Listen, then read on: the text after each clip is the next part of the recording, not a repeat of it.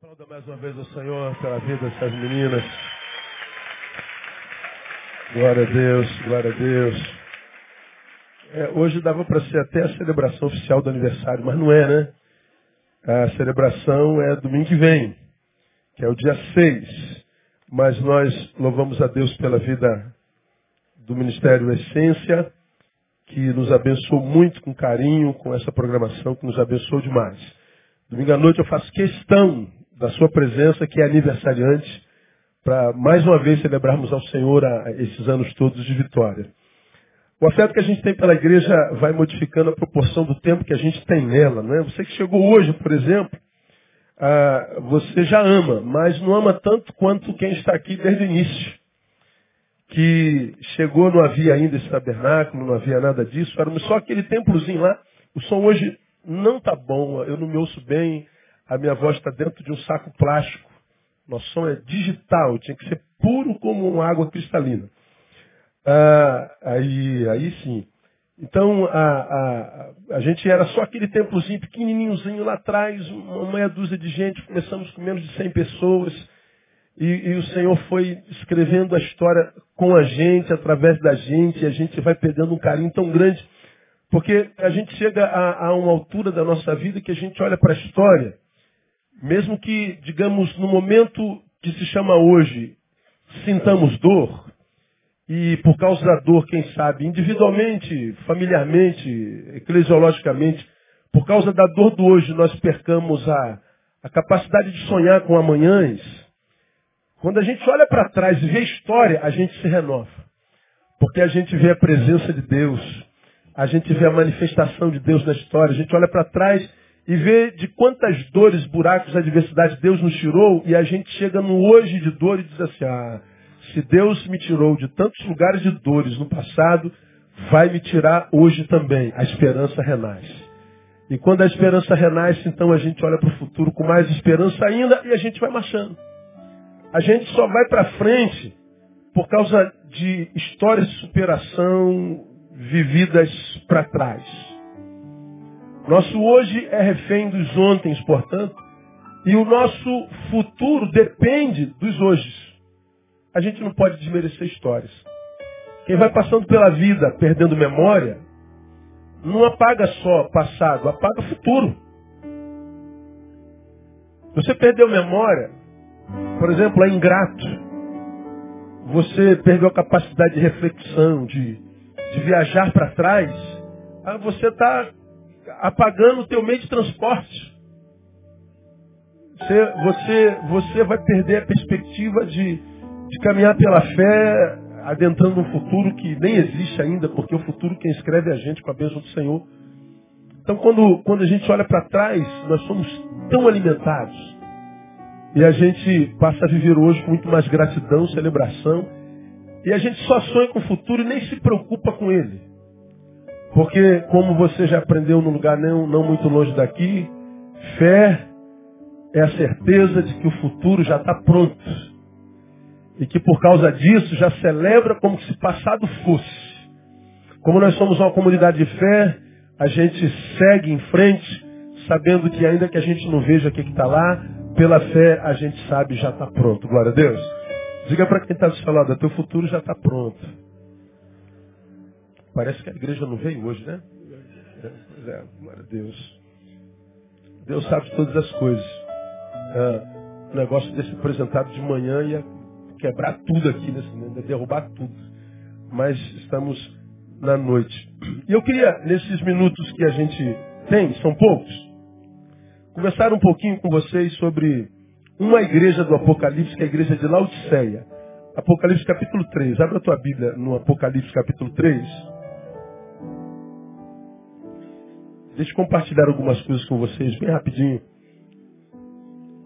Nessa que é uma das noites de celebração.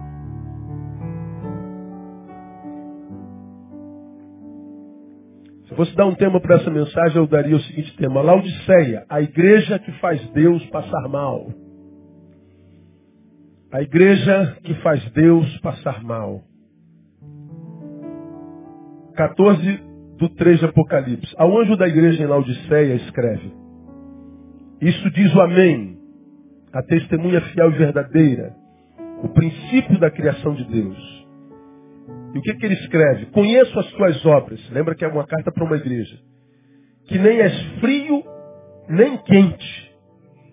Quem dera foras frio ou quente.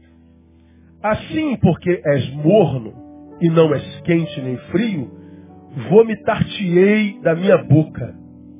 Porquanto dizes, rico sou, estou enriquecido, de nada tenho falta, e não sabes que és um coitado, miserável, pobre, cego e nu. Aconselho-te que de mim compres ouro refinado no fogo, para que te enriqueças. Vestes brancas, para que te vistas, e não seja manifestada ou manifesta a vergonha da tua nudez. E colírio, a fim de ungires os teus olhos, para que vejas. Eu repreendo e castigo a todos quantos amo. Sê, pois, zeloso e arrepende. Eis que estou à porta e bato. E se alguém ouvir a minha voz e abrir a porta, entrarei em sua casa e com ele cearei e ele comigo. Ao que vencer, eu lhe concederei que se assente comigo no meu trono. Quem tem ouvidos, lê comigo. Ouça o que o Espírito diz à igreja. Essa, essa carta é terrível. Essa é uma das sete cartas que João recebe na ilha de Patmos. Ele estava em fuga, preservando a vida porque a perseguição sobre a igreja era feroz. E na ilha de Patmos ele recebe a revelação, a, revela, a, a, a visita de Cristo ressuscitado, que o manda escrever o Apocalipse começa com carta às sete igrejas da Ásia que estavam passando por perseguição. Entre essas igrejas da Ásia estava Laodiceia. Laodiceia é uma cidade da região Frígia, na Ásia Menor, perto de Colossos, de Herápolis. E ela, essa cidade, distinguia-se pelo quê? Pela sua grande riqueza. Era uma cidade grande. Era um grande centro comercial, bancário. Era uma cidade de poder aquisitivo grande. Era, é, nos, nos tempos de hoje, a zona sul daquela religião, daquela região frígia. Era o lugar onde os mais abastados moravam. Era o lugar onde os mais ricos estavam. Era o lugar dos empresários, dos bem-sucedidos. Uma igreja, uma cidade muito rica. Era uma cidade poderosa, uma cidade grande. Você tem uma ideia? Laodicea sofreu um terremoto no ano 60 depois de Cristo, que destruiu quase que totalmente a cidade. A cidade se reconstruiu em poucos anos, sem precisar da ajuda do tesouro romano para se reconstruir. Não era como cidades vizinhas, dependentes do império, dependentes de Roma. Não, era uma cidade que, embora fizesse parte do Império Romano, era uma cidade totalmente independente por causa da sua riqueza, das suas posses. Ela se auto-reconstrói em poucos anos, mesmo que o terremoto tenha acabado com ela quase toda. Era a principal cidade comercial da região. Ali, nessa cidade, havia uma igreja. Ali naquela cidade rica tinha uma igreja.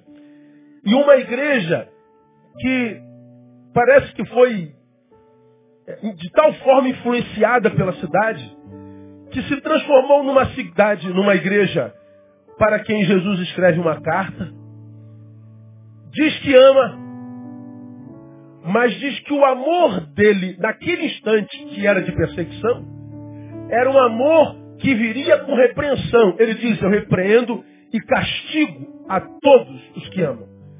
Então ele está dizendo, igreja, é minha, é igreja, eu amo.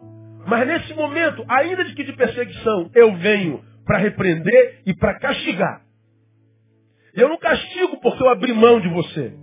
Eu castigo porque amo.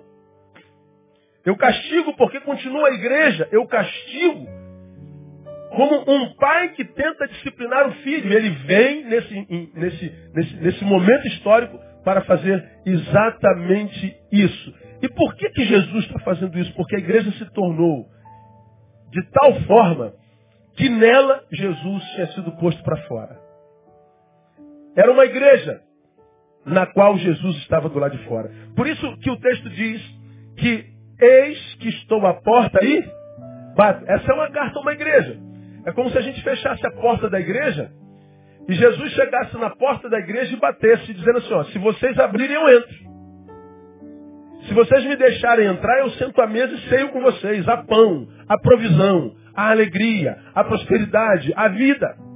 Mas na igreja de Laodiceia, Jesus está dizendo, eu estou à porta. Se ele está à porta batendo, ele é o Senhor da igreja que foi posto para fora da igreja, tentando voltar para a igreja. E ele está dizendo, se a igreja não abre porta, eu derrubo essa porta e castigo vocês. Olha que coisa doida, irmão. É uma das sete igrejas para quem Jesus escreveu uma carta e para qual, ou, cujo conteúdo não tem um elogio. Essa igreja não tem um elogio do Senhor dela. É só paulada. É uma igreja que faz Jesus passar mal. Jesus está dizendo assim, olha, porque você não é quente, nem frio, mas és morno, eu vomitar-te-ei da minha boca. Ou seja, vocês me dão nojo. Vocês provocam enjoo em mim. Eu não consigo degustar você, igreja. Vocês se tornaram uma igreja que me faz passar mal. Vocês me colocaram para fora do seio de vocês. Agora o interessante é que Jesus estava do lado de fora, mas a igreja continuava prosperando. Era uma igreja que dizia, rico sou, estou enriquecido, de nada tenho falta. Era uma igreja que olhava para a sua estrutura e dizia, conseguimos. E alguém podia perguntar, conseguiu o quê? Temos um mega templo, temos muitos ministérios, temos gente boa, importante entre nós. Temos um caixa rico. Nós conseguimos. Conseguiu o quê? Nós conseguimos prosperidade, mas Jesus está dizendo, vocês acham que uma igreja, que na qual eu sou o Senhor, o símbolo de vitória, ou o fruto da vitória, é o mesmo que o do capitalismo? Porque catedrais, casas, coisas, prédios, conta cheia de, de, de dinheiro, a riqueza, luxo, ostentação, esses são frutos da vitória de alguém cujo valor é capitalista. No capitalismo, a gente chama de bem-sucedido quem tem uma mansão, ou duas, ou três.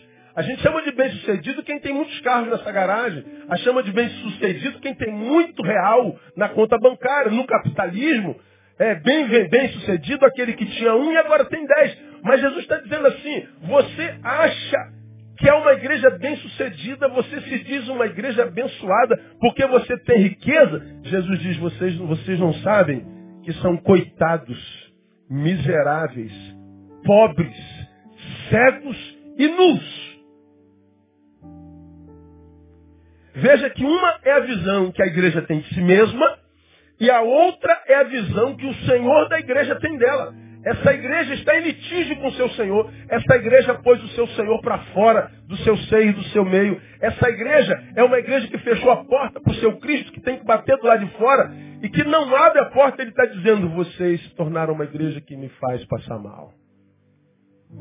Aí a pergunta que eu faço para nós nessa noite: quando é que a gente se torna uma igreja que faz o seu Senhor passa mal.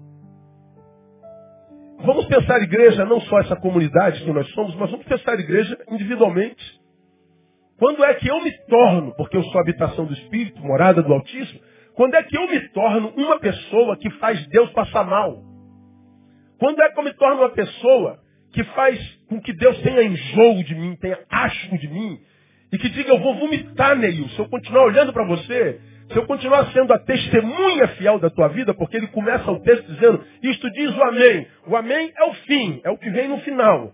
Mas ele também se define como o quê? Como a testemunha fiel e verdadeira. Testemunha é o que está analisando a história, está testemunhando a história. Ele está no presente. Ele está no fim, é o amém. Ele está no presente, mas ele também se define como o princípio da criação. Ele está dizendo assim, Neil, eu estive no teu princípio, estou no meio enquanto você vive e já sei até o teu final. Eu sou uma testemunha fiel. Não há nada em você ou em vocês que esteja oculto aos meus olhos. Não há nada em vocês que não seja patente, que, não esteja nu diante de mim. Eu vejo todas as coisas. E aí, a, a pergunta que eu faço para cada um de nós, quando Deus olha para você, quando Deus olha para mim, quando Deus olha para nós, o que, que Deus sente? Você se lembra que alguns domingos atrás eu fiz menção a uma pergunta que é muito comum entre os evangelhos. Eu pergunto a vocês se a resposta é óbvia. Quantos de vocês aqui presentes têm prazer em estar na presença de Deus de verdade? Levante a mão bem alta e diga assim, ó, glória a Deus. Aí você vai se lembrar, quantos têm prazer em estar na presença de Deus? Eu. Bom, mas isso é bobagem, essa pergunta é óbvia e tula. A pergunta a ser feita é, Deus tem prazer em estar na tua presença?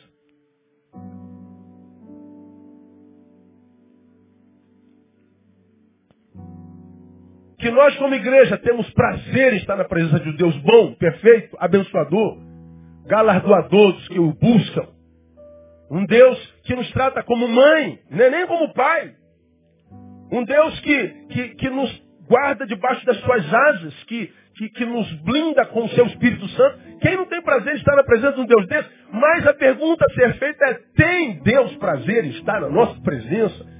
Como eu falei naquele sermão, vamos imaginar, é uma imaginação patética. Vamos imaginar Deus uma pessoa que está se sentindo só, deprimida. Vamos imaginar que Deus está em depressão porque os seus filhos não acreditam mais nele. Vamos imaginar um Deus diminuído que se sinta só, magoado com a ingratidão da sua igreja que não reconhece o seu Senhor. Vamos imaginar que Deus seja uma pessoa em depressão e estivesse passando pela terra. É, ele visitaria você acreditando que você poderia abençoá-lo ele visitaria a tua casa acreditando que a tua casa é uma casa que o ama de verdade?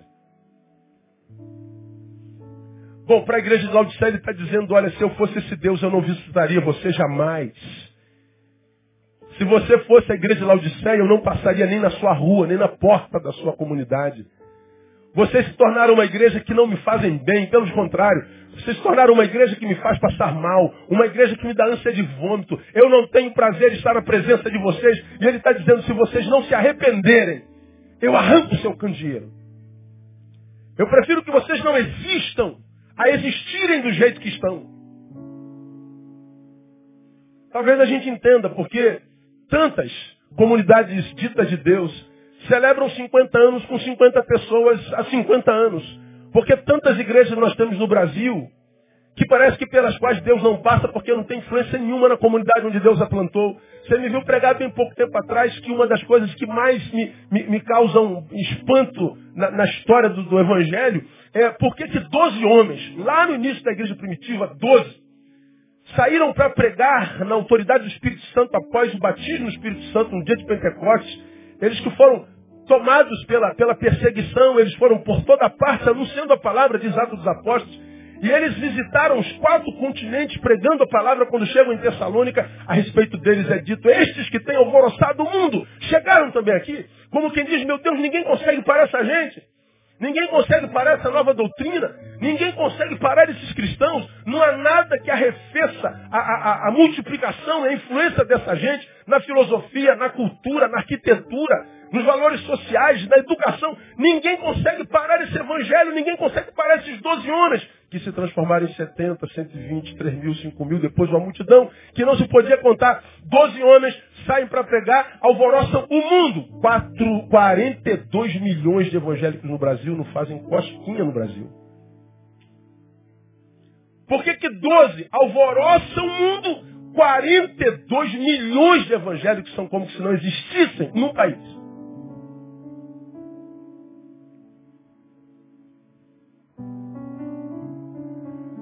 Talvez porque nós nos tenhamos tornado como uma igreja de Laodiceia. Talvez nós vivamos no Brasil a era de Laodiceia. Uma igreja rica. Uma igreja que se diz enriquecida. Uma igreja que diz não tem falta de nada. Mas uma igreja que perdeu a visão e a escuta espiritual para a qual o Senhor está dizendo, você é pobre, cego, coitado, nu e miserável. Vocês não perceberam que são igreja sem o Senhor dela. Vocês não perceberam que o poder e a vitória de uma igreja não está na quantidade de bens que ela consegue ajuntar. A, a, o poder da igreja, o sucesso da igreja está no poder de influência, de transformação no lugar onde ela está plantada. Porque ele nos define como sal. O sal dá sabor. O sal preserva. O sal produz sede, vontade nas pessoas de serem igual a nós. A igreja tem o poder de transformação. Ela onde está plantada, porque de Deus e o Senhor no meio dela, ela vai entrando nas ruas, nas vielas, nas casas, nas cidades e vai gerando o valor do reino de Deus naquele lugar, implantando paz, justiça e alegria no Espírito Santo. O poder da igreja é um poder de influência. Não é de ajuntamento. Não é de aglomeração, muito menos de, de, de, de ajuntamento de dinheiro. Aí, nesse tempo, tentemos entender por que, que Jesus abandonou aquela igreja. Por que, que Jesus perdeu o prazer naquela igreja? Quando é que Jesus perde o prazer em nós? Ah, o texto nos ensina. No versículo 15, nós acabamos de ler, Jesus está dizendo assim, conheço as tuas obras, nem frio nem esse quente. Quem dera, se fosse frio ou quente. Ou seja, quando Jesus fala quente, frio e morno, ele fala da, da, das três formas que nós temos de nos relacionar com ele. Quem é o quente? O quente é aquele que conhece a Deus e pratica a sua palavra. Ele não é um, um, um, um ouvinte esquecido, desmemoriado. Ele ouve a palavra, retém a palavra, pratica a palavra. Ele é aquele que veio, encontrou descanso para sua alma e agora descobre a missão. E aí ele cumpre o id. O evangelho começa no vinde e desemboca no id. Então é aquele que veio, encontrou descanso para sua alma, era sobrecarregado e abatido, cansado, e agora que está descansado na alma tratada, ele então agora encontra missão no mundo. E ele vai, e ele prega, ele batiza, ele ensina. Então é aquele que ouve a palavra de Deus e pratica. Esse é o quente. O frio, quem é? É aquele que ouve a palavra de Deus, mas não pratica a sua palavra. É aquele que ouviu o evangelho contemporâneo. Pare de sofrer. E a gente vem, ouvindo o convite, vinde a mim todos vós que estáis cansados e sobrecarregados, eu vos aliviarei. E o povo está cansado, não há quem não esteja cansado no planeta Terra. Não há quem não esteja sobrecarregado, não há quem não esteja abatido, não há quem não tenha perdido a fé no semelhante, não há quem não tenha perdido lugar de descanso e pessoas que davam descanso. Hoje pessoas só nos dão canseira e enfado. Nós não temos mais lugares onde nós estejamos em paz. Então o que, que acontece? Todos nós estamos cansados, dormimos cansados, acordamos cansados. Dormimos desesperançados e acordamos desesperançados. A vida tem perdido sentido e, e, e, como a gente tem visto e falado por onde a gente passa, o suicídio graça entre nós. Na semana foi publicado mais um dado sobre suicídio, dizendo que o suicídio hoje mata mais do que todas as guerras juntas. Soma-se os mortos de todas as guerras que acontecem no mundo hoje. Não mata tanto quanto suicídio. Some-se todos os homicídios do mundo. Não mata como suicídio. Some-se todas as mortes em desastres no mundo. Some todos os desastres do mundo. Não mata tanto quanto suicídio. Revela o que é o cansaço pelo qual o ser humano passa. E quando a gente ouve uma mensagem, vinde a mim todos vós que estão cansados, estás cansados, então vem a multidão cansada até Jesus e até encontra descanso. O problema é que depois que encontrou descanso não vai mais. Vira um religioso sentado nesse banco com o qual Deus não pode contar. Vira um religioso frequentador de templos e cultos e ajuntamentos que dizem por gratidão prestar um culto ao Senhor, adorar ao Senhor através de canção, prestar um serviço a Deus, vou para a igreja servir ao Senhor e nunca aprendem que nós servimos a uma entidade, a um Deus que não tem carência de nada. Um Deus para o qual não há nada que a gente possa fazer sem que Ele possa fazer melhor sem a gente. Não há nada, não há tipo de serviço algum que a gente possa prestar a Deus. Nós servimos a um Deus que não tem carência de nada. Não há nada que a gente possa dar a Deus que não tenha sido Ele mesmo quem nos tenha dado. Nós servimos a uma entidade que diz assim, eu não preciso de vocês para nada. Então dizer, estou indo para a igreja servir a Deus. Que, que, que serviço a gente presta, presta para Deus num, num templo?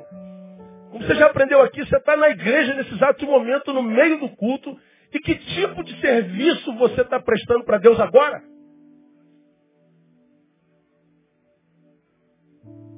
Que, que, você está fazendo? O que, que eu estou fazendo para Deus agora, nesse exato momento? Eu estou na igreja. Nós não estamos trabalhando para Deus. Deus está trabalhando para nós, nos servindo com a sua palavra. Deus está nos alimentando. Agora, para que, que Deus nos serve na igreja? Para que nós saiamos para servir os que na igreja não vêm. Para que nós saiamos para semear a santa palavra, ainda que com choro, debaixo da promessa de que nós vamos voltar com cântico de júbilo. Só há júbilo na vida de quem sai para semear, mesmo que ele saia a semear com lágrimas, como diz a palavra. Porque é na semeadura que a gente encontra sentido para continuar. É na semeadura que Deus, diria eu, renova o nosso contrato. É na semeadura, é na permanência, é na, na, na perseverança. Agora, se eu venho e não vou, eu estou dizendo, Deus, eu sou frio. Mas o interessante é que até os frios ele suporta. Agora, o que, que ele não suporta? Ele não suporta é o morno. Quem é o morno? O morno é aquele que veio, conhece a palavra. É aquele que não vai, mesmo sabendo que tem que ir. E porque não vai o que recebeu de Deus? Perde a validade. Porque eu não encontro sentido porque eu vim. Eu encontro esse sentido porque eu vim e fui.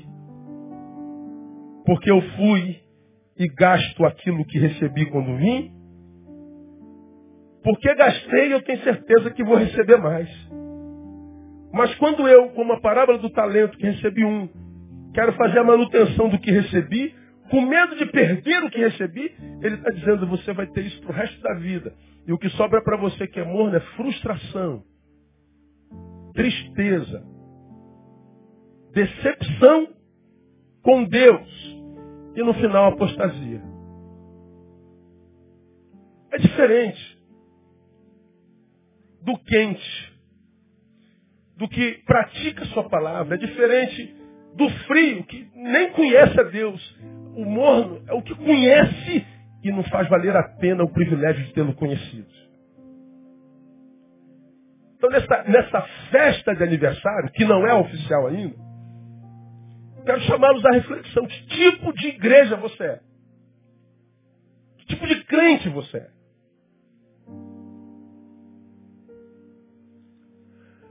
A partir do momento que você se identifica, que tipo de crente é, você já sabe que tipo de futuro terá.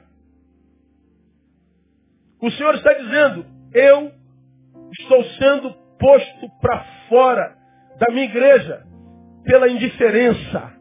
Uma igreja que não é mais fria, que não me conhecia, mas também não é quente, que me conhece e multiplica o que eu lhe dei. É uma igreja morna, é uma igreja que recebe, mas não compartilha. É uma igreja que trata a, a, a, sua geração com indiferença. É uma igreja indiferente à dor do outro. É uma igreja que não se preocupa com o que está acontecendo ao seu redor. É uma igreja que vive para si mesma. E uma igreja que vive para si mesma não tem sentido para viver. Para Deus é melhor um ateu, um incrédulo confesso, do que um crente falso. Que esses 50 anos nos façam refletir sobre que tipo de igreja somos para saber se nos próximos anos Jesus vai estar conosco ou não. Porque se a gente trata com diferença, ele se afasta mesmo. Por que, que aquela igreja pôs Jesus para fora? O versículo 17 nos ensina. Porquanto dizes, rico sou, estou enriquecido, de nada tem falta, soberba, prepotência. A visão que a igreja tinha de si mesmo era completamente diferente da que Deus tinha dela. Rica, próspera, sem falta. Jesus olhava pobre, cega, nu e miserável. Essa é uma visão que ele tem da igreja coletiva. Mas aconteceu a mesma coisa com Pedro. Você já me ouviu pregar lá em Pedro. Jesus disse assim para Pedro, Pedro, Satanás me pediu para se andar de Cirandá e eu roguei o Pai para que te protegesse. Aí Pedro, soberbo, prepotente, diz assim, Senhor, estou pronto a ser preso contigo e a morrer por ti. Jesus disse, Satanás pediu para te andar, mas eu roguei ao Pai por ti para que a tua fé não desfaleça. Senhor, eu estou pronto a ir preso e a morrer por ti. Como quem diz, eu estou pronto. Está pronto sim, tá. É a visão que Pedro tinha de Pedro. Mas a visão que Jesus tinha de Pedro era completamente oposta. Pedro não acreditou na visão de Jesus a respeito de si. Aí Jesus diz assim, ah, você acha que é isso tudo, Pedro? Pois bem, deixa eu te dar uma notícia. Você vai me negar três vezes. Não é uma vez só, não.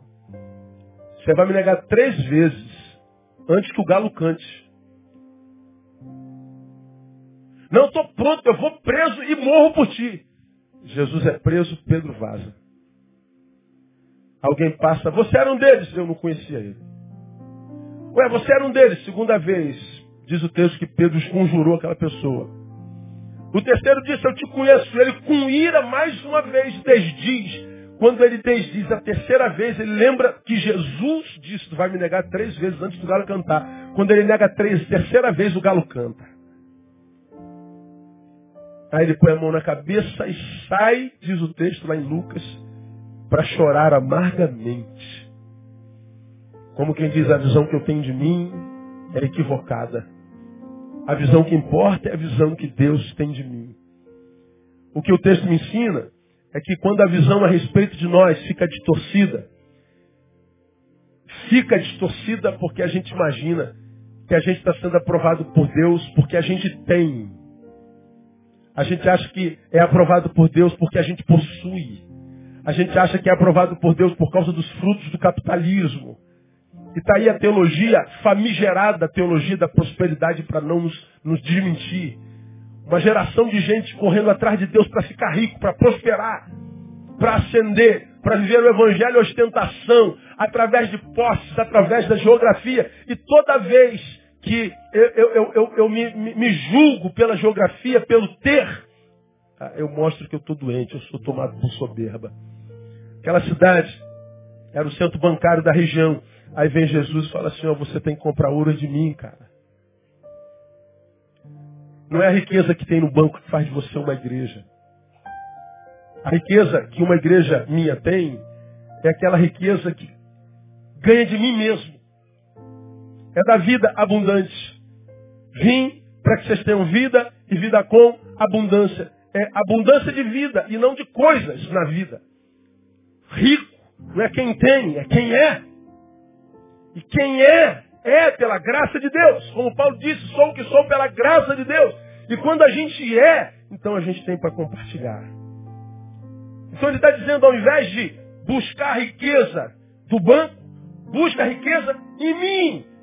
Porque senão você se torna um pobre. Aquela cidade possui um grande comércio de lã escura. Uma lã rara e cara. Jesus vem e diz assim, não só para comprar ouro refinado no fogo, mas para enriquecer, mas vestes brancas, para que te vistas e não seja vista tua nudez. Vocês se vangloriam pela beleza da sua roupa, pelo seu terno importado, pela sua gravata importada. Vocês se vangloriam pela beleza que os seus olhos contemplam. Eu não olho vocês como vocês se veem. Vocês olham para o que está fora, mas eu olho para o que está dentro. Eu olho para o coração.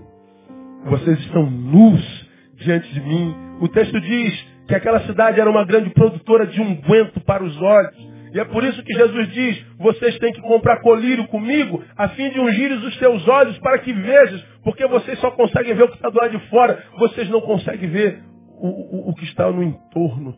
O quanto vocês podem ser bênção, o quanto vocês podem ser influentes, o quanto vocês podem glorificar o meu nome através do que eu dou a vocês. Porque se a gente se torna indiferente, se a gente se torna soberbo e prepotente por causa do sucesso econômico, capitalista, Deus está dizendo, vocês me estão empurrando para fora da vida de vocês. Vocês estão me, por, me colocando para fora da vida de vocês. Quando nós começamos a achar que somos alguma coisa, porque temos alguma coisa, Jesus se retira. Talvez isso explique tanta gente frustrada com Deus, né? O que, que eu fiz, Deus? Para que você me, me, me, me abandone? O que, que eu fiz? Para que tu não me ouças mais? O que, que eu fiz? Para que tu não me escutes mais? O que, que eu fiz? Que eu não consigo mais te perceber? Talvez você não tenha feito, você tenha deixado de fazer. Compartilharam muito que Deus te deu. Tenha deixado de olhar para a necessidade do teu semelhante.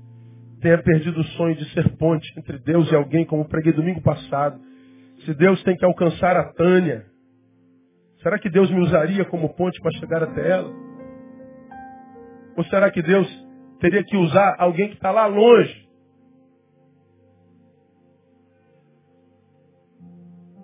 Eu estou pertinho, mas será que Deus me vê como um caminho para ela?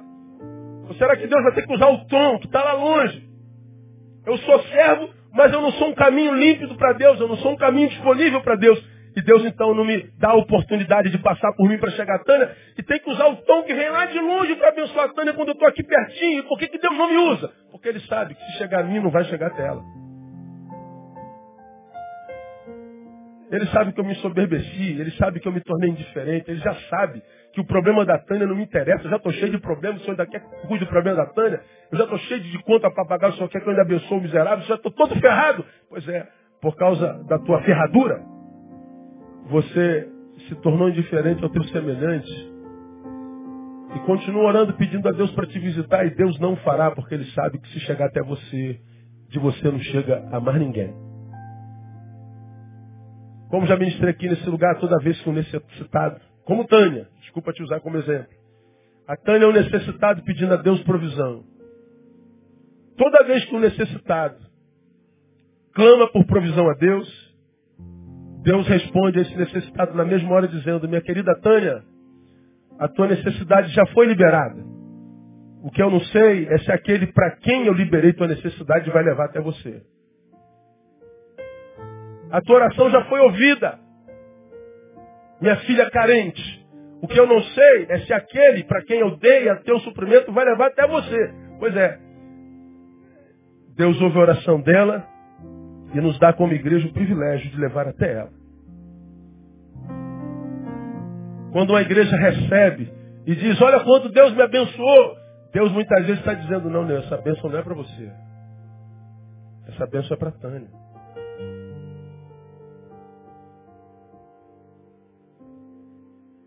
Lembra, Neu, você não me pediu isso tudo. Neil, você nem trabalhou para isso tudo, Neil. Essa bênção não é para você. Ouça o clamor do teu semelhante. Ouça o clamor da tua comunidade. Ouça o clamor do teu bairro. Ouça o clamor da tua cidade. Ouça o clamor do teu país. E entenda que o mundo que eu estou te dando não é para si. Porque se eu não entendo isso, irmão, eu estou enxotando Jesus para fora da minha vida. Aí por incrível que pareça, a gente fica perguntando, Deus, o que, que eu tenho que fazer para que tu voltes? Aí a igreja de mercado diz, faz sete semanas do poder, traz oferta, lógico. Sobe ao morro dez vezes. Ora no monte, como se o monte se aproximasse mais de Deus. Faz jejum, 15 segundas-feiras de jejum, como que se se tornar mais magro aproximasse Jesus de você. Faz campanha, Faz isso, faz aquilo. Não, não precisa nada disso, meu povo. Você quer que Jesus se aproxime de você? Aproxime-se de um semelhante necessitado. Porque se Jesus encontrar você disponível para abençoar alguém, se ele vir em você um caminho para chegar a alguém, ele vai passar por você todo dia. Ele vai passar por você toda hora. Agora você se retirou para si. Quando olha uma irmã, só olha para ela com desejo. Você quer usá-la. Só olha para o irmão com desejo, quer se aproveitar dele. Você está fazendo mal à ovelhinha de Jesus. Você está fazendo mal ao, ao, ao, à ovelha de Jesus. Você não olha para o outro no desejo de servir, mas de usufruir. E acha que Deus não está vendo.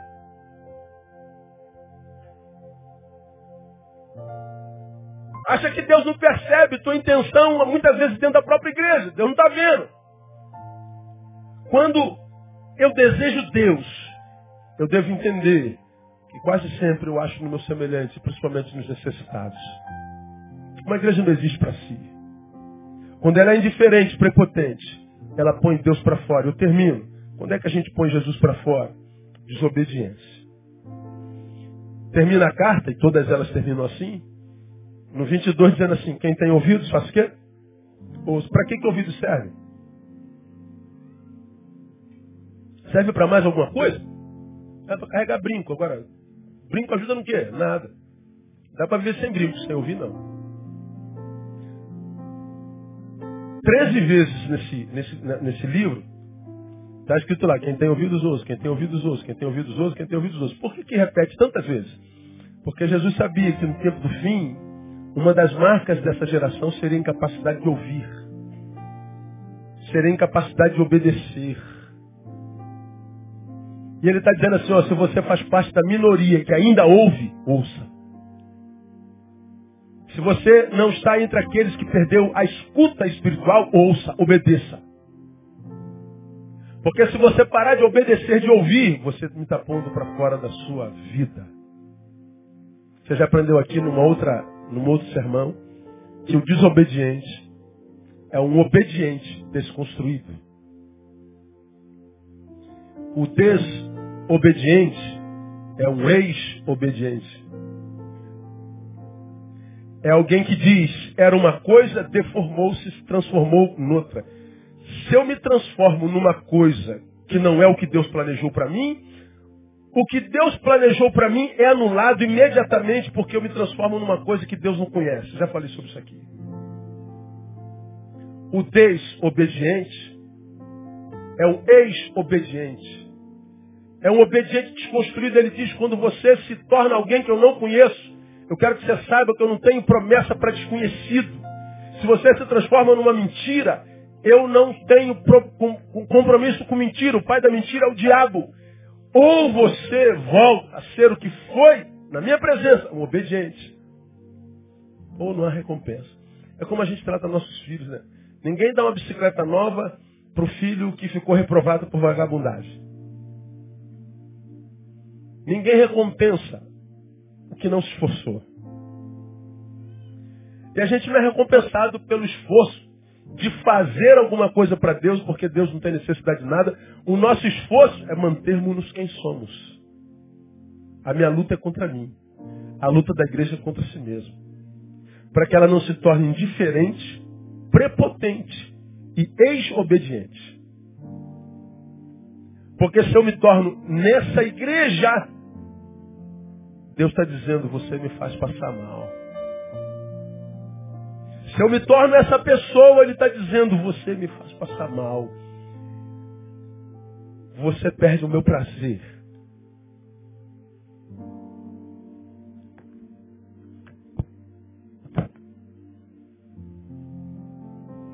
Aí quando Deus me diz isso, eu só posso me ajoelhar no meu gabinete e falar, Deus tem misericórdia de mim.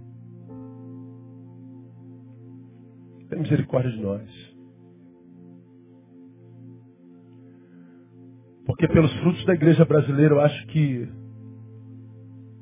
a era Laodiceia já tomou grande parte do que a gente conhece por igreja. Porque parece que Deus não passa mais lá. E a gente conhece pelos frutos que não existem. A gente conhece pelos frutos que não alimentam mais ninguém nem nada, não muda nada nem ninguém. Não há histórico de influência da igreja brasileira no Brasil, não há histórico. A igreja primitiva caía na graça do povo e o Senhor acrescentava a igreja que iam sendo salvos. Como eu preguei dois domingos atrás, quando Deus abençoa uma igreja com crescimento saudável, Ele não olha para a igreja, Ele não pescruta a igreja, Ele não visibiliza a igreja para abençoá-la. Ele vai visitar a comunidade onde ela está plantada. Na comunidade é como se Deus passeasse por ela e perguntasse, e aí comunidade, o que, que vocês acham da minha igreja aqui no bairro de vocês? A comunidade diz para Deus, e nem sabemos se tem igreja ali. Ó Deus, não sentimos nada por sua igreja não, ela não serve para nada.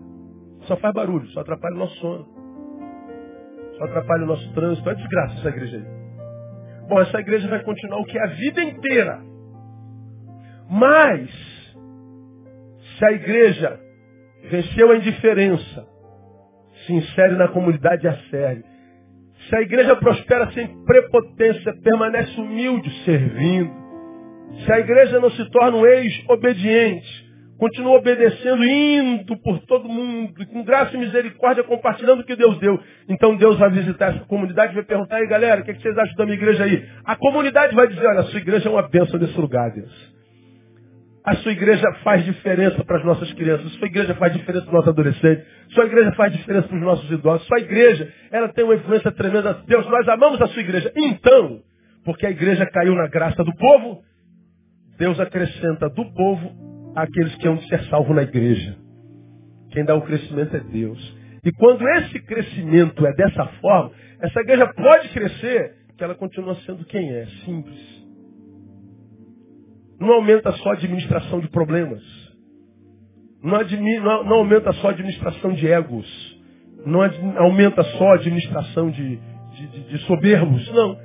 Continua sendo uma igreja grande, mas com uma cultura interiorana. Tem aquelas cidades de interior onde, onde todo mundo fala com todo mundo, onde a, a vida é mais simples, onde as pessoas ainda sentam na, na, na calçada para ver a vida dos outros, onde a gente tem aquela cultura mais, mais, mais família. Pois é, a igreja se torna grande, mas não é sequestrada pela sua catedral. Ela prospera, mas continua dona do que tem e não propriedade do que tem. Ela não é possuída pelo que possui. Ela adquire honra na sociedade, mas não se soberbece porque sabe que a honra é para o que está dentro do vaso, porque o vaso continua de barro. A glória é dele, amém, amado? Deus tem prazer na sua igreja e Ele vai abençoar a sua igreja. É meu sonho, minha oração. É que nós sejamos essa igreja, amado. Uma igreja que se importa com o seu bairro, uma igreja que não se ensoberbece. Uma igreja que não se torna ex, se não só ex-pecador. Só. Mas que continua simples, dizendo ao Senhor Deus, a gente semeia, como você já ouviu, sem esperar receber da terra na qual a gente semeia nada em troca. A gente semeia nem pensando em frutos, Deus, porque a gente sabe que hoje que a terra é ingrata. A gente não semeia pensando naqueles nos quais a gente semeia, Deus. A gente pensa, semeia pensando no Senhor. A gente semeia esperando o privilégio de continuar sendo digno de receber a semente. A gente não semeia pensando no fruto, Deus. A gente semeia pensando na semente. Nós só queremos ser alguém para quem tu olhas e diga, você continua digno de receber semente. E quem semeia pensando em continuar digno de receber semente, não para de semear, mesmo que os frutos não venham. Porque a bênção vem do semeador. É do que dá semente. Que Deus me, me dê graça para continuar pregando isso até o final da minha vida, vivendo isso até o final da minha vida. Que Deus te dê graça para ouvir isso e praticar isso na sua vida. E que eu e você, pastores e ovelhas, a gente possa continuar sendo uma igreja que gera prazer no povo que o serve para que Deus possa continuar a nos dar um crescimento que só sirva para a glória dele. Quem tem ouvidos, ouça o que o Espírito diz à igreja. Vamos aplaudir.